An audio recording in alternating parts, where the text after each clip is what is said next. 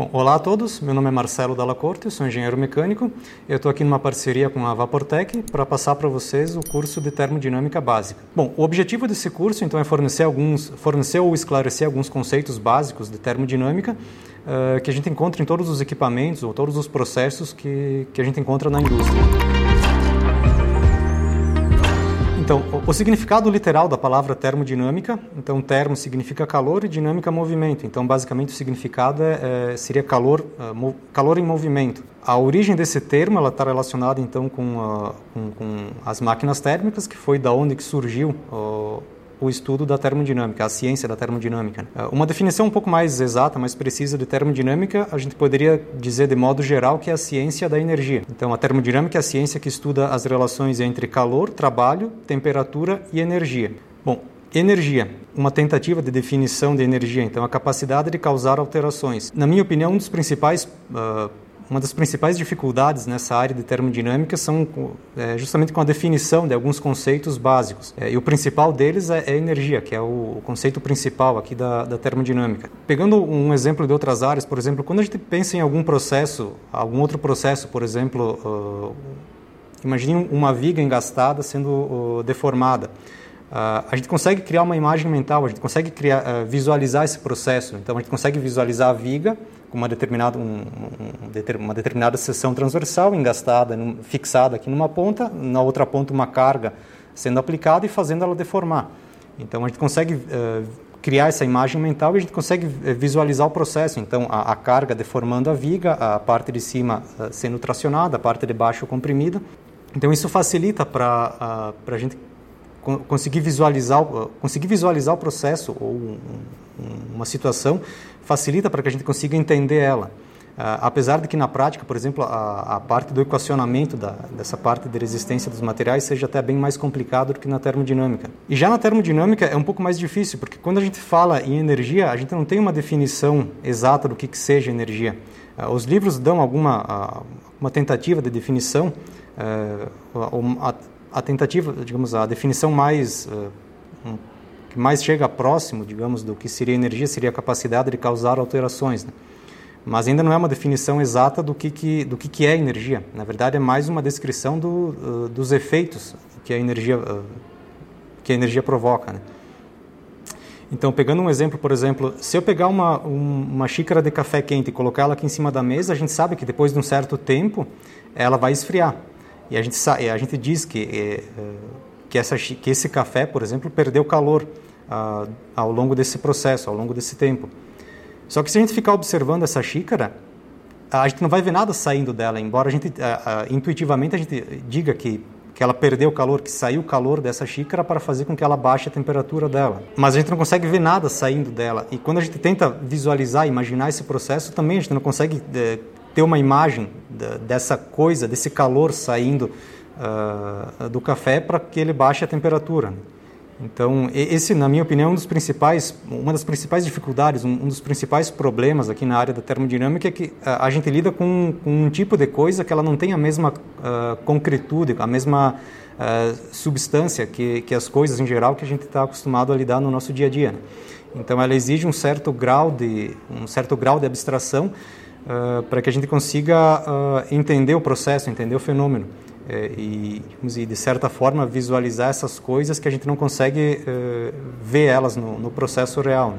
Bom, mais adiante a gente vai ter algumas, uma aula mais específica sobre propriedades, pressão, temperatura, mas já adiantando, então, as três propriedades fundamentais da termodinâmica são a pressão, temperatura e volume. E o motivo delas serem as propriedades mais importantes uh, no estudo aqui da termodinâmica é porque são as propriedades que são mais facilmente mensuráveis, é, são, são fáceis de serem medidas. Bom, como a gente falou anteriormente, então a, a termodinâmica é a ciência que estuda a energia, mas a gente não, ah, assim como a gente não consegue ter uma definição exata do que seja energia, a gente também não consegue. A energia não é um tipo de coisa que a gente consiga medir ela de forma direta. A gente sempre vai uh, medir ou determinar a quantidade de energia de um, de um, sistema, de um processo, de forma indireta a partir de outras propriedades. E as propriedades mais importantes para a gente eh, fazer essa quantificar eh, a energia em, em, algum processo, em algum equipamento, são a pressão e a temperatura, e dependendo do processo a vazão, a vazão de fluido que passa pelo equipamento. Né? Bom, em situações de projeto, basicamente o que a gente busca é dimensionar os equipamentos é, dimensionar o tamanho de uma bomba, o tamanho de um trocador de calor, de um compressor. E para que a gente consiga dimensionar o equipamento corretamente, basicamente o que a gente precisa saber é a quantidade de energia, a, por exemplo, a potência de, um de uma bomba ou de um compressor, a, a, taxa de calor, a capacidade de troca térmica de um, de um trocador de calor. E para a gente conseguir dimensionar um equipamento, basicamente o que a gente precisa é, é medir ou saber as propriedades, principalmente pressão e temperatura, na entrada, por exemplo, na entrada e saída do, do equipamento. Né?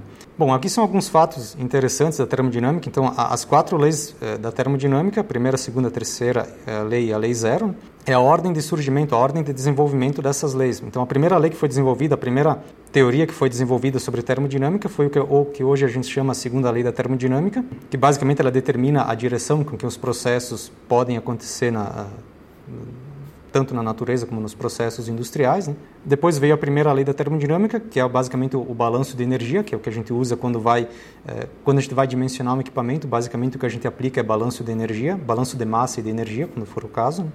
Uh, depois a terceira lei da termodinâmica e por último a primeira a, a lei zero, que determina então a questão do equilíbrio termodinâmico. Bom, aqui a gente vai ver alguns exemplos de aplicação da, da termodinâmica. O primeiro deles aqui é um, é um exemplo de uma usina uh, termoelétrica. Uh, isso está relacionado diretamente com o desenvolvimento histórico da termodinâmica. Então, a termodinâmica, basicamente, ela surgiu para estudar as máquinas térmicas. Né? Bom, uma máquina térmica, basicamente, ele é, um, é um dispositivo ou um equipamento uh, que ele consegue converter uma parte da energia que ele recebe na forma de calor em trabalho mecânico e esse, depois esse trabalho mecânico pode ser utilizado ali para acionar algum equipamento ou acionar um gerador elétrico. Né?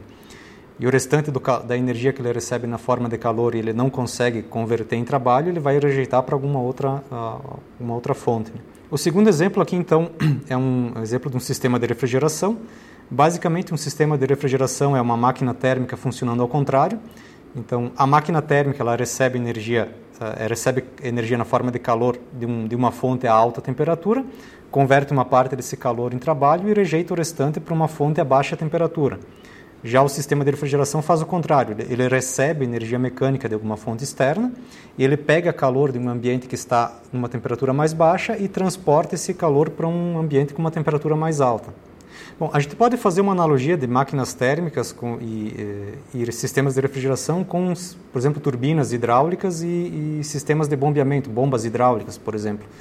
Então, da mesma forma como o, imagine uma hidrelétrica, por exemplo. Na hidrelétrica, a gente tem água num determinado nível, a queda dessa água passa por uma, uh, por uma turbina hidráulica, e essa turbina, então, uh, remove, ela transforma uma parte dessa energia da água em energia mecânica, que aciona um, um gerador, e o restante da energia sai com a água e segue pelo curso do rio. Né?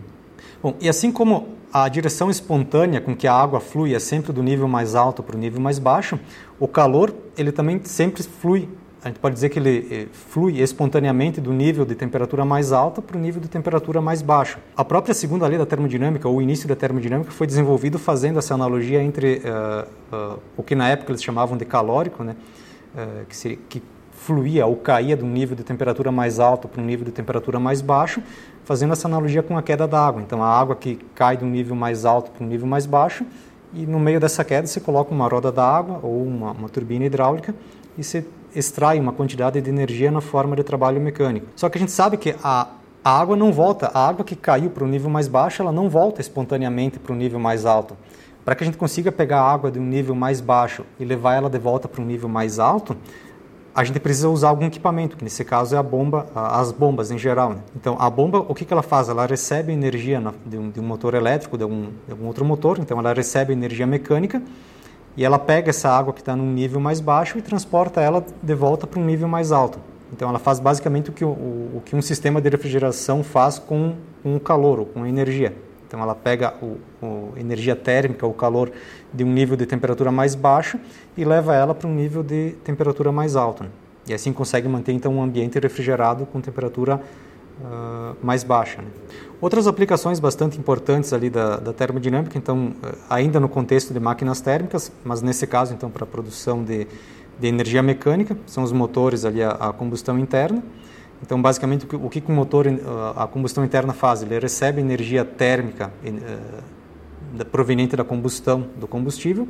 Ele transforma uma parte dessa energia em energia mecânica, que é utilizada então para movimentar o veículo, e o restante da energia é descartada por, por meio dos gases do escapamento. Né? Bom, uma outra aplicação então bas, uh, também bastante interessante da termodinâmica é na parte ali do metabolismo. Então, uh, os alimentos que a gente ingere quando são digeridos, eles liberam energia dentro do nosso corpo. E essa energia é utilizada então para manter o metabolismo, para as, uh, atividades físicas que a gente realiza, né?